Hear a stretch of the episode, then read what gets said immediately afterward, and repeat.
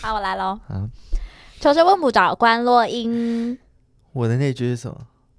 我也忘了。什么乱七八糟的？什么？是吗？听关落阴。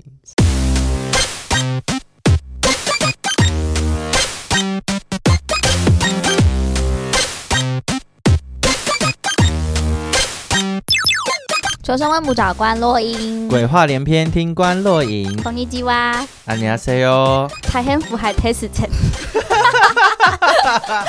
开始乱讲。好，我们开头用了不同的语言跟大家打招呼，是因为。我们最近发现了一件事，我们很沉迷于看我们平台、我们后台的一些数据。我们从四十几、哎十几开始，我们从七吧，从总收听次数七的时候就很关注我们后台的讯息。没有重点，最好像是今天，今天克里斯就马上赖我，就说干干干干干，出事了，出事了！我想说什么出什么事？他说我们现在收听次数有一百多了。我那时候还想说，我。我这真的出事吗？阿贝没有，而且那个你要说我们后台有出现哪一些国籍的人，这让我们很震惊哎。我们那时候看到有日本啊、呃、美国，然后据我们所知，就还有一些纽西兰的朋友在听我们的节目。但是你有美国的朋友吗？我没有，我也没有。我有日本的朋友，可是我不敢叫他听，所以我就不知道那个日本人那位这个就是他怎么来听到的。对，他要打什么关键字，还是他想认识什么亚洲的文化？他打在车上，他打关洛英。那美国的朋友以为，是两个台湾的小伙子在介绍一些台湾民俗，这是不是在这边乱讲？脸稍微好啦，我们总总之就是很感谢这些国外的朋友。会不会我们下次节目会变成像 WTO 的 姐妹会那种？这个礼拜你是不是看了那个世界上最烂的人？我我个人看完之后非常喜欢呢、欸，我也很喜欢，但是我唯一美中不足的地方是那个结局，嗯，觉得有点太顺理成章。嗯，我我喜欢他最后还是用了一个比较正向的方式去收尾，就是带到这个女主角她的最后这个选择带她去的地方，我喜欢是这样正向的。收尾，而且你有你有印象，就是我们在如果大家是我们的听众，有听到我们之前介绍那一集，我们是讲说 Julie，就是 我们要跟大家大家说，不是我们讲茉莉，我们讲茉莉，对对对对对。对，然后他明明就叫朱莉，他想说我们眼睛真的是长包皮。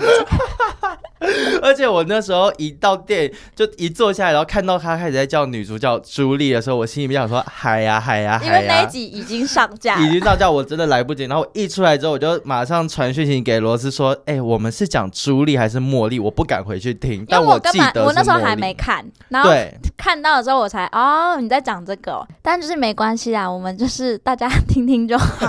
哎、欸，然后我还想到一个，就是我们那一集的节目主题好像是说什么。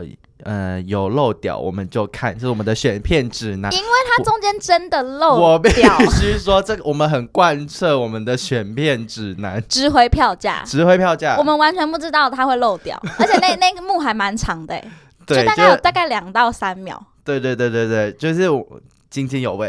会为了他的屌再去二刷、三刷。总之，就是现在这部电影应该还没有下架，而且因为我看到蛮多我身边的朋友们看完之后的口碑反应都很好。我觉得是那种，就是你平常不会看挪威电影，你一般人绝对可以看的，是很通俗的，它很接地气。对对对，然后是我觉得每一个。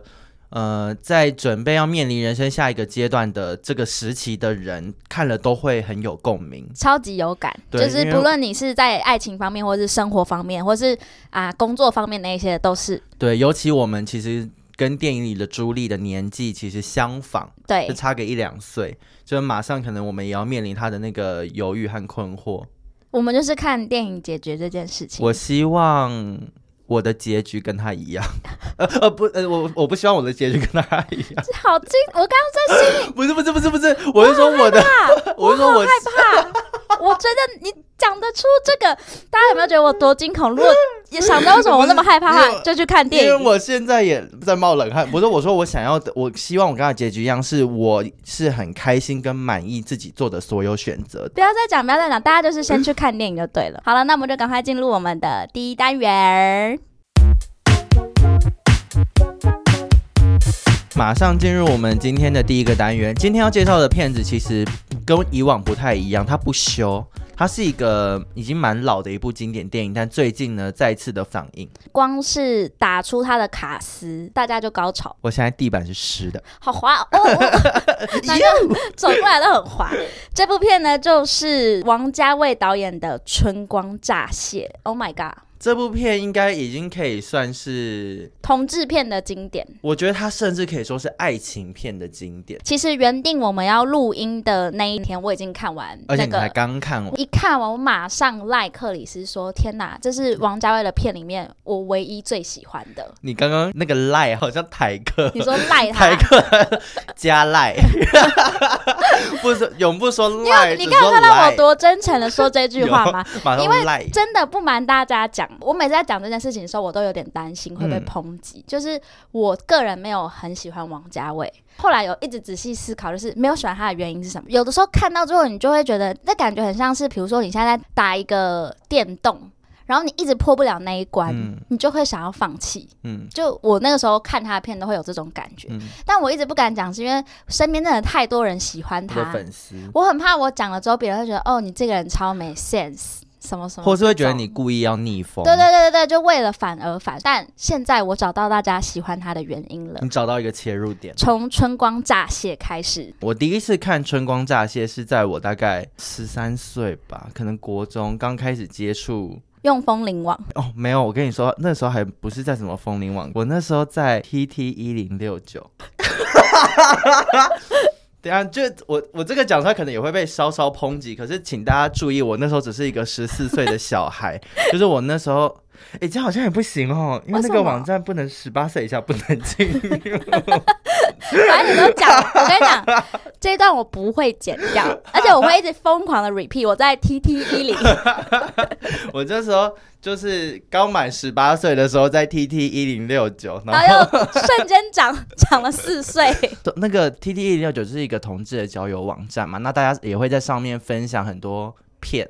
放到春光乍泄，我只能说版主很文青哎。对，就是有，反正就有人分享，他不知道从哪里去弄来那个片源，嗯、然后就是因为在那个网站上都是盗版的嘛。嗯。所以画质很差，嗯、然后《春光乍泄》又是一个很昏暗的电影，对对对对，就整个色调等等。然后我那时候看的时候，就画质差又很昏暗，就我根本看不懂。但因为就是以前就知道这部电影很有名，然后我、嗯、我记得我小时候应该还是有把它看完，可是看完之后是没有任何感觉。你小时候看跟现在看应该感觉差很多吧？对，所以这一次有那个修复上映，其实我就很兴奋，因为我应该我现在还没有进电影院看，但我应该会想要在电影院把它补完。那我先从《春光乍泄》的剧情跟大家讲，我觉得里面的片子非常简单，因为它出现人物很少。琢磨在梁朝伟跟张国荣上面。那梁朝伟饰演的角色叫做李耀辉，张国荣饰演的角色叫做何宝荣。他们就是一对恋人，然后从香港来到阿根廷，就有点像是现在的那种打工度假，嗯、大家都会去澳洲那种。嗯、影片一开始的时候，何宝荣他就是买了一盏灯。那个灯是非常重要的一个东西，就是在电影里面，那个灯的上面它就是有一个转动的伊瓜苏瀑布，罩就是在阿根廷很有名的瀑布。他们一开始就说是两个人约好要去那个瀑布这样子，那旅途中就是有经过了迷路啊，然后发生争执，到最后两个人提出说那不然暂时分开这样子。嗯、分开之后在一个酒吧又相遇了，所以他们的关系又。重修旧好，其实这整部片就是一直从头开始，从头开始，嗯嗯嗯、大家就会去慢慢的发现说他们两个人之间的感情的变化。这剧情很简单，然后出现的人物也很少，可是因为他们的演技实在是太厉害，尤其两个人，他们两个人在每一次碰在一起的时候，都是一个双方情绪很满很满的状态。因为我觉得同志片最重要的元素是那个感情的刻画，就不只是同志片，爱情片也是。然后那个时候啊，《春光乍泄》还有被香港的影评票选为最佳华语片的之一一百部。嗯、然后也有人说它是就是新酷儿电影运动中最好的 LGBT 电影之一。讲到哽咽，对，因为刚刚有提到，就是他虽然是以同志爱情作为他故事的主轴，我觉得他讲述的那个爱情的故事跟爱情的状态是会在任何一种性倾向的关系当中发生的，而且刻画的非常的真实。就算你那是现在是二十五年前的片，然后我没有去过阿根廷，我也没有打工度假过，但它中间就是有一些过程，你就会觉得那就是你身边的人发生，甚至是你自己发生的。我觉得蛮有趣。我那时候我有做功课，然后有看到就说韩国曾经举办过一个活动，叫做王家卫历年作品中最配的情侣。哦，然后就是梁朝伟跟张国荣夺冠，没有意外的夺冠。嗯嗯嗯嗯嗯。然后韩国也有举办过最佳电影情侣，他们好喜欢 CP 哦，他们从很久以前就很喜欢 CP 这种感觉。然后也是用梁朝伟跟张国荣排名第三名，因为如果有看过电影，就会知道他们两个人的感情，我觉得那是一般人演不来。你知道我那时候一看完的感觉，我就想说，要不是梁朝伟跟刘嘉玲在一起，如果他没有跟我说他是异性恋，我真的觉得。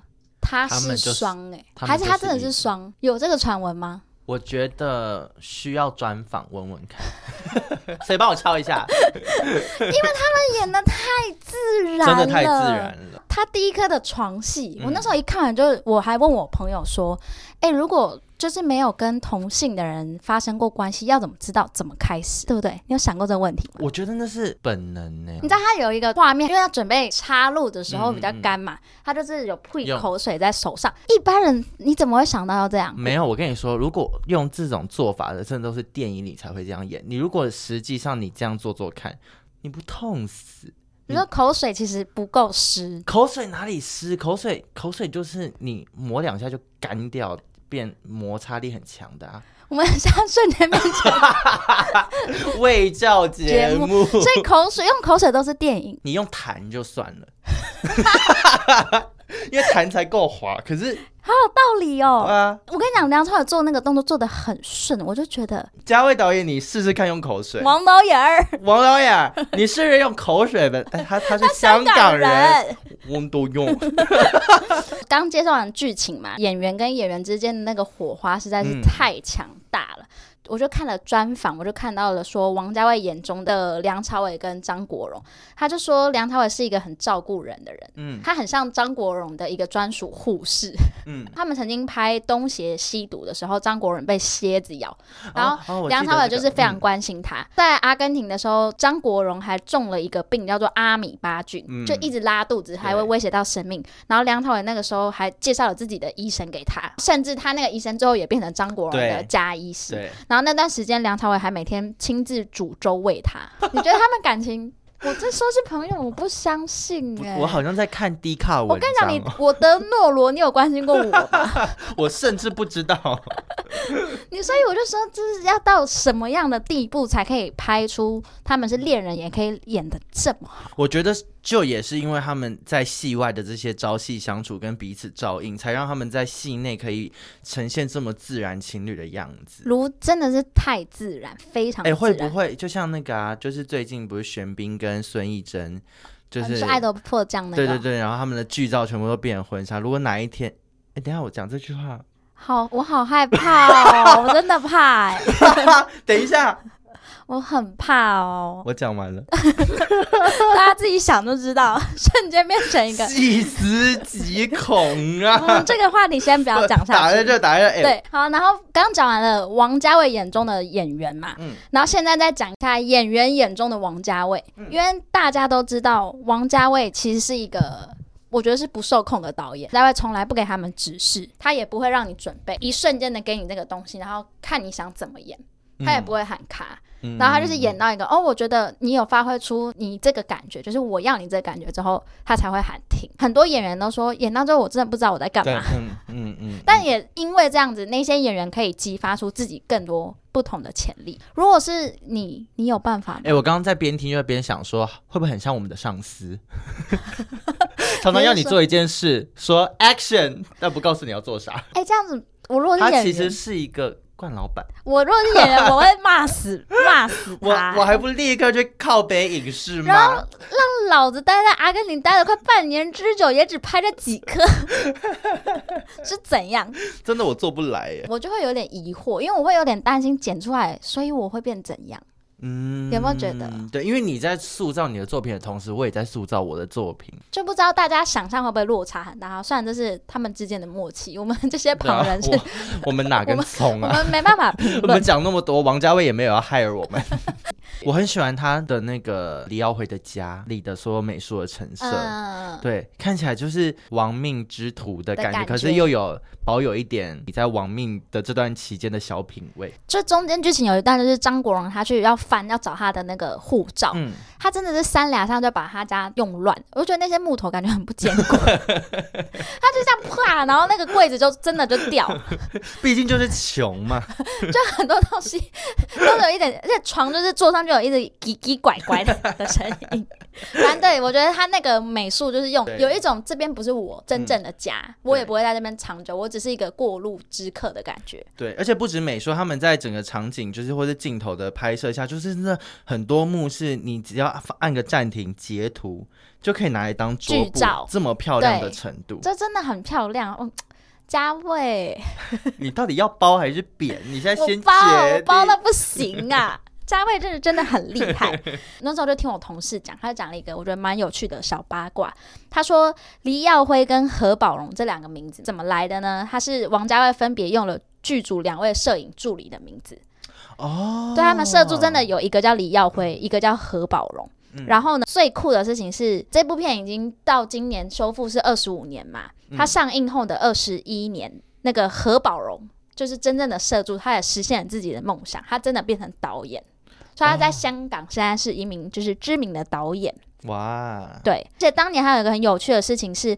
这个何宝荣他本身就是摄影师杜可风的摄助嘛，嗯、然后他们就是从重庆森林一直拍到二零四六啊。有一天何宝荣就在片场听到梁朝伟不断的喊自己的名字，他才发现，哎，梁朝伟在里面他是叫张国荣会叫何宝荣，啊、所以他就在剧组里面就听到梁朝伟怎么一直在叫自己的名字，他就吓到，因为一个巨星呼喊着我，就原来发现他们是在拍这部片。张国荣还很幽默的走到那真正的何宝荣旁边，就跟他说：“何宝荣，你真的好难演呐、啊。” 哎，可是导演有说为什么他要拿这两个社助的名字？没有，他没有讲哦，是不是也蛮可爱的？加勾追这个行为。那王家卫的电影里面，通常都是会出现一些非常火红的那些港星，像随便举个例，来，我们现在来接龙。好，我先，嗯，就梁朝伟嘛，王菲、刘德华、金城武、张国荣、张曼玉。我刚刚讲阿娇。我阿 sa 嘞，因为港星也不多，开始乱讲。然后还有章子怡那些的，王家卫啊，他的电影其实都会是以爱情为题材嘛。忘记跟大家说一个事情，王家卫什么是文青的最爱？你有发现吗？你有没有在听的或是那些聊天交友软体上面？因为有一次我用我朋友的话，上面都会一直出现一些王家卫的台词。对，我现在马上就想到。每年的五月一号，对，烦不烦？你们这些人烦不烦？我觉得他们看过电影只有看过王家卫的电影。你们有种就给我放周星驰，放食神的台词啊！你们敢吗？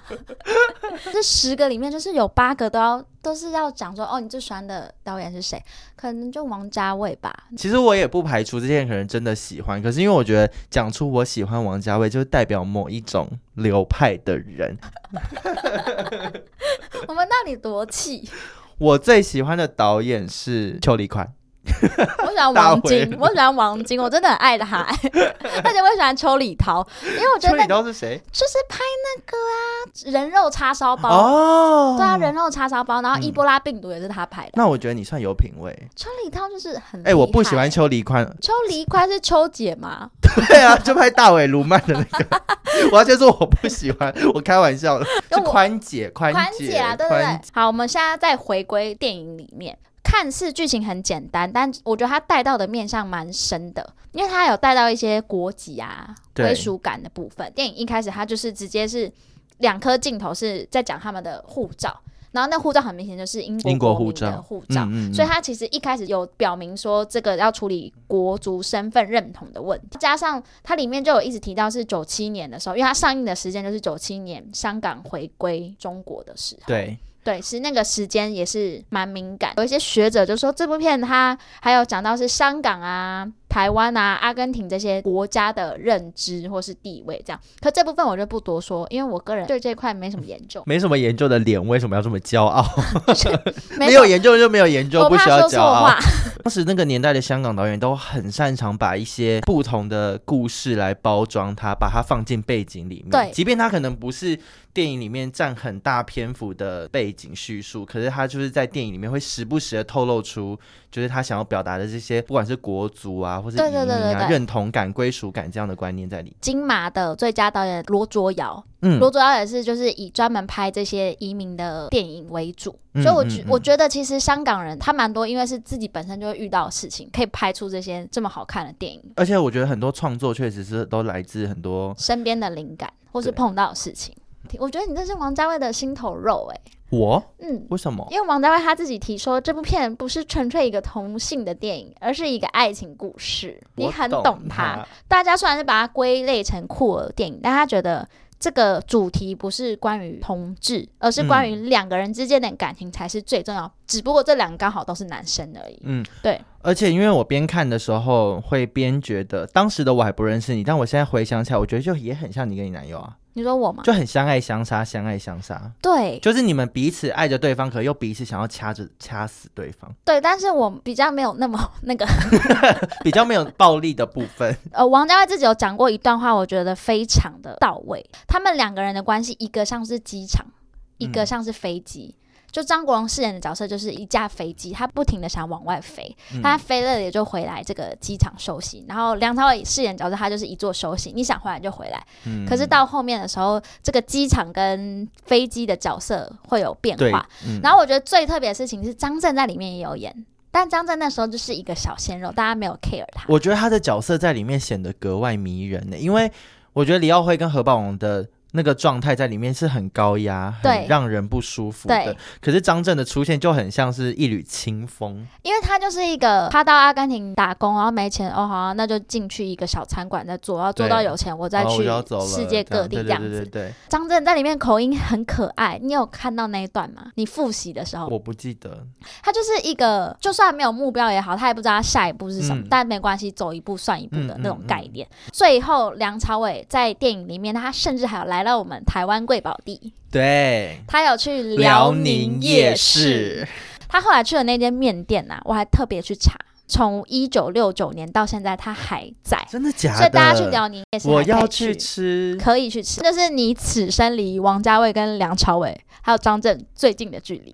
没错，那呃，《春光乍现》呢，它的修复版的上映时间是从二月二十五号开始，所以现在距离播出可能已经有了一个礼拜，一个礼拜。但是因为票房真的非常好，所以应该有到很好，真的到蛮好，嗯、所以我觉得应该会到一个月吧，至少会播一个月，我觉得都没有问题。嗯、所以你如果二十五年前错过这部片的人，你二十五年后，我跟你讲。吓死你！你不会觉得这个是以前的片？请唤醒那个十四岁在 TT 一零六九看盗版影片的你自己，走进电影院看。修复版真的很厉害，就是那个颗粒，他们的皮肤，梁朝伟穿那个白色小内裤，嗯，真的感觉可以透视到里面。我跟你说，我就是恨不得在电影院不能 暂停，我就暂停的遵命。好好看，大家一定要去看就对了。死了都要看。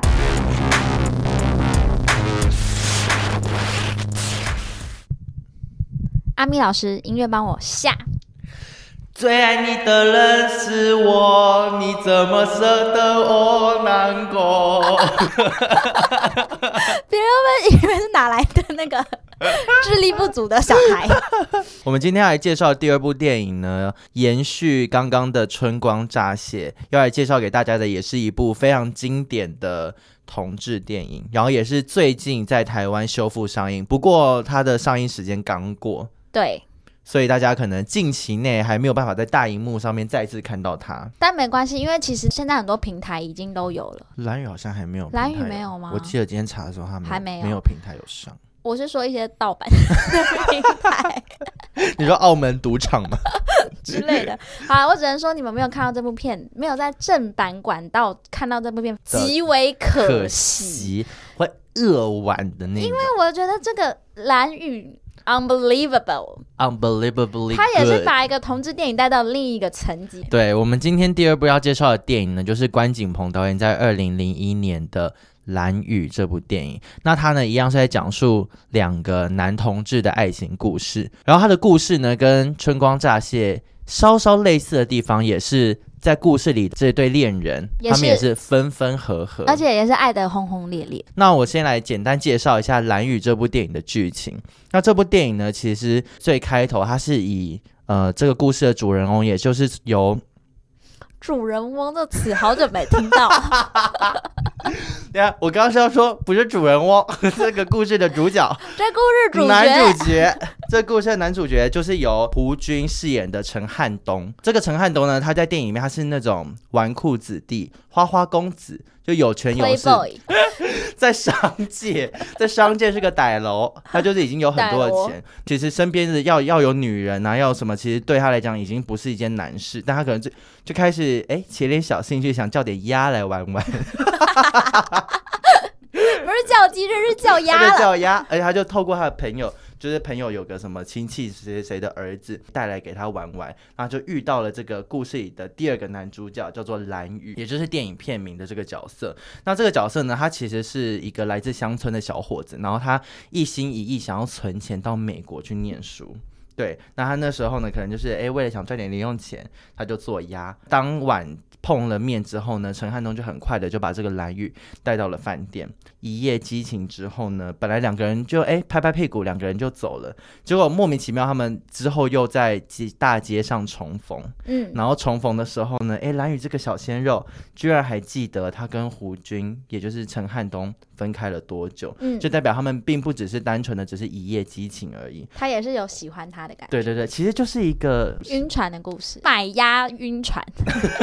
买卖晕船，对，买卖晕船。从那一次重逢之后，就展开两个人在爱情之间的追逐。不过，这个陈汉东这个角色前面有提到嘛，他其实是一个很有钱，然后是个花花公子，嗯，所以他对于这个爱情的态度，相较于刘烨演的这个蓝宇，他是比较占上风的，就有一点是支配型人格，对，对，他会一直呃用一种高高在上的姿态去看兰屿。哎、欸，我刚忘记提到，我觉得那个就是张国荣里面演那个角色，也是有一点属于这种，因为他就是一个我今天要留我就留，我要走我就走。你说他相对于梁朝伟，他也是在一个比较高对，然后梁朝伟其实就跟蓝宇有一点像，他就是一直在等、嗯、等他的人，你今天回来我就照顾你，你受伤我就是帮你清理伤口的那种人。其实，在蓝宇电影里面有一幕，就是他们两个坐在车上，然后。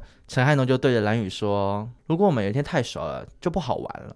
哦、太熟了就是要散了。”对，蓝宇回复他的不是说散就散啊，无所谓啊，就是这种赌气的话。蓝宇是用一种楚楚可怜的语气说：“那我们应该还不算太熟吧？”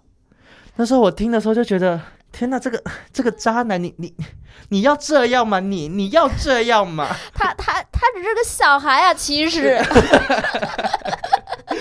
就我看着，我看着陈汉东，就是对着他讲那些话的时候，其实这也有点像某种的渣男宣言。其实他算是有道德的，欸、就是我先跟你讲清楚了，对，然后你自己要不要接受？对对对。那他们两个人就是一直以来在感情关系里面，在前半段的时候都是有一点这样上对下这样子的态度。呃，在电影里面是不停的遇见，然后分开，重逢，再分开，然后最后再重逢。那电影的结局是什么？我觉得留给大家来看，因为。我必须说，我当时走出电影院的时候，也是心脏很紧，真的，因为他老实讲，他不是一个开心的片。我觉得从电影里面边看的过程当中，你会不停的去投射自己在那个电影里的角色，就是我们在那个一个感情关系里面，都很有可能是那个支配者，也有可能是那个被支配的。对。然后我在看的时候，其实就心情就已经随着那个电影起起伏伏，就他们每一次重逢，然后重逢之后会有一小段快乐的时光，又要面临分开，然后又再次重逢，就是你心里其实是那个。上上下下，上上下下，跟着坐云霄飞车。对，而且我觉得蓝雨它厉害之处在它的节奏很准确，即便是一个爱情的文艺片啊，因为我记得有一场我非常喜欢，很多现在的片会喜欢解释太多。嗯，我随便讲一个人，他就是属于解释太多的电影。钟梦红，就我明明可以自己感受，但你非要用台词或者用旁白讲出，出来。真的，其实我们没有那么笨。你如果很入戏的，你可以懂陈汉东的那时候的心境，你也可以懂他跟蓝宇之间的感情到底有多深。就是你不用在那边特别讲出来。对，所以我觉得蓝宇这部片里面，他节奏抓的很好。而且我跟你讲，我那时候看蓝雨，我就是跟我同事一起看，然后我们就说，这个汉东胡军长得真的很像一位 YouTuber，就看是薯条的阿汉，太像阿汉了啦！你刚刚一讲，我想说好像，好像，太像阿汉了。我觉得阿汉自己应该也知道。好，那我另外再讲回来，在我们第一个单元里有聊到，像《春光乍泄》，它其实故事的背景是在讲一九七年香港回归嘛。那其实这个关锦鹏的这部《蓝雨》呢，它其实也放了一些当时时代的一些背景在里面。那刚刚有提到说，这部故事的背景是一九八九年嘛。那这个一九八九年发生最大的事件呢，就是至今中国人还不敢提的六四天安门。你能提吗？我能吗？我。嗯嗯嗯嗯，不可能只能这样讲。如果我们要进军中国，咱们就是不能提这这这事。好，那今天就是六月五号，我字典里面有六月四号。反正他就是有当时这个学运的背景。那这个事件其实，在电影里面极为重要，因为他是陈汉东确切明白自己的心意，他知道自己已经爱上蓝宇的一个很重要的转捩点。嗯，对，这部电影你要想在当时的中国的整个氛围。它是可以播的、呃，有学运，然后又有 LGBT 的题材在里面，嗯、就是一直在挑战禁忌，洗洗，那个时候还不是他吧？对不对？就是挑战政权。对，但这部电影它拍摄虽然是香港导演拍的，可是他拍摄的故事翻拍一部中国的网络小说，叫做《北京故事》。作者呢是一个不具名的，叫北京同志。而且其实关锦鹏导演当时是不想要翻拍这部小说的，嗯，因为这部小说其实写的是一个女生。然后关锦鹏导演他觉得他用了太多异性恋本位的方式去思考男同志的爱情，哦，所以他对这部小说是。没有什么意思的，嗯，那最后是经过了很多次的呃剧本的改编，最后才选定了就是现在的这个版本的剧本。这个版本真的很好，就是你会看的刻骨铭心。当时电影在制作完的时候啊，他们还不敢在中国冲洗那个底片啊，他们最后是请到，因我不确定是他们剧组的哪一个职位的人，但他有英国护照，嗯，然后他就把整整个胶卷带到了。泰国，嗯，去冲洗完成，然后才把它再带回来。感谢这些人，让我们现在的世人可以看到这么棒的，而且这么棒的一部电影呢。当年度他在金马奖就是有南瓜了十项提名，然后最后获得了最佳导演、最佳男主角、最佳改编剧本跟最佳剪接。那最佳男主角呢，是由哎，你你知道最佳男主角最后是谁拿走吗？因为在电影里面的两个男主角就是胡军跟刘烨呢，他们两个人同时入围嘛，同时入围，然后最后他们其中一个人拿走了最佳男主角这个奖项。我知道啊，是刘烨吧？没错，最后是刘烨拿走。这个问题你是考我很多遍，哪有？我觉得那个机智问答好像一直有提到这一题？对，最后是刘烨拿走了最佳男主角这样的奖项。然后这部电影呢，虽然说在国际上备受各个奖项的肯定，不过它至今仍然没有在中国公开上映过。中国的人民很可惜是没有办法在大荧幕上面看到它的。你们真的应该要来台湾了。它唯一有放映的一个场合是在北京的，好像某一个大学的一个教室里面。嗯。他们还因为大学教室里面放映这部电影，为学校惹来了一些麻烦。嗯，你就可以知道当时就是在那个环境下，即便现在已经二零二二了，就是这样的内容还是难登大雅之堂的。对中国的政府而言，前面介绍了一下这个电影的背景嘛，然后其实我更想要来聊聊里面的两个角色，因为陈汉东对我而言，他是如果以现在的角度来看的话，他的种种行为有点像 PUA 会做的事。哇哇哇！现在开始讲一些 英文简语，YYDS。我可能只能跟你说这个 MASL。你跟大家解释 PUA 是什么？PUA 的英文呢，就是 Pick Up Artist，就是搭讪艺术。啊，其实他原先是在教可能男生他要怎么去搭讪女生，就是一些心法等等。不过他慢慢的就越来越演变的有点走歪，甚至最后有点像个邪教。就是近几年讨论上非常红，就是他仿佛有一个公式，嗯，让你知道你要怎么从接触一个女生，然后到呃拥有她，最后操控她、玩弄她、掌控她。嗯，然后其中有一个阶段呢，就叫做自尊毁灭。嗯。对，然后这个自尊毁灭其实就是假设我我们两个已经在一起了，然后你今天不管对我说什么，我你跟我说有什么很有趣，我就说哪里有趣，然后或者是你明明是一个很瘦的人，我就一直说你真的怎么那么胖？嗯，你明明长得很漂亮，我就会说你带不出门，嗯，丢人现眼，我就一直不停的压垮你的自尊，让你觉得你自己真的很糟，嗯，然后你会跟我喜在一起是。这世界上还有人要我，对对对。现在回头看，就会觉得陈汉东当时的一些行径啊，都有一点这种 DUA 的感觉，因为他一直不停的在用一个很高姿态的方式在对待兰屿。兰对，但他同时间呢，又会有让蓝宇觉得哦，倍感倍感关怀，备受在乎。他还是爱我的。对对对，像刚刚前面就有讲到，就是说陈汉东他其实在最一开始就丢出他的渣男宣言嘛，一直以来都是这段感情里的主导者，他想要开始就开始，他想要结束就结束。我问你，如果是你啊，你的另一半是这种类型，你会继续跟他在一起吗？我觉得我没有办法，因为我本来就是一个自尊低落的人。我以为你本身就是操控型人格。哎、欸，我我是他哎、欸，我是陈汉东，我我喜欢诋毁别人，人的劣根性。不是，因为我有时候我仔细想想，我是属于他的类型的人，就我会说一些伤人的话，但我同时也会让你感受到我爱你，我好可怕。我是打蝎子像一只蝎，不要再这样了，放过人家吧。然后反正就是他不是在那个车子里面就有讲了一些就是这种渣男宣言，其实在在都显示了他在这段关系里面，就是他一直以来都是把兰屿玩弄在鼓掌之间的。不过其实你慢慢越来越往后看，其实会看到两个人关系跟角色的转变，是不是也有点类似《春光乍泄》里面两个主角，就是他们在身份跟关系上面都是。历经了一些事件之后，他们慢慢的主妇的关系就是慢慢的对调。感情里好像真的就是这样。你这种人就是没遇过坏人。我曾经也被欺压过。你说 我懂得怎么报复。时候 我妈会听啦。好像是，我就觉得就是在感情状况里面，其实会像一个太极，嗯，不会是停的状态。韩语从头到尾就是很。悲情的角色，他就是爱丢卡参戏。对，而且在每一次陈汉东回头找他的时候，他都会可能先表现的有点傲娇，但是他都接受。对，因为他很快就融化了。陈汉东，兰屿真的不要再当同性恋啦！这里有一个台湾女子喜欢你，我在等你。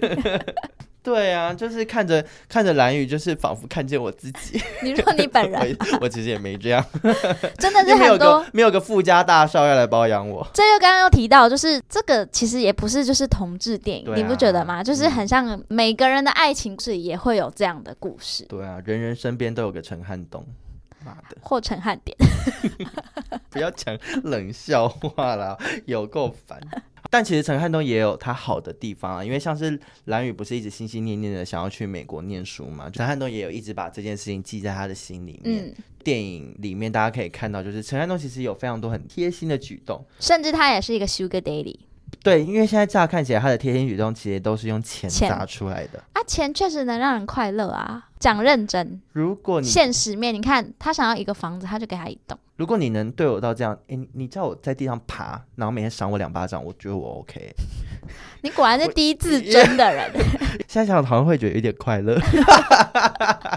你就是欠 PUA，可以这样讲吗？可以，可以，因为我就是会受 PUA 所操控的人，我觉得非常吃这一套。好，然后这部电影呢，在二零零一年在台湾上映之后啊，你刚说韩国很喜欢做 CP 调查嘛？查那在二零零二年的时候呢，哎，台湾也很喜欢做男同志天才票选。当年呢，入围的有谁？吴彦祖、王力宏，还有梁朝伟、陈柏霖、张孝全。在这里面呢，只有一位中国男星，嗯，哎，一位而已哦。那你觉得是刘烨还是胡军？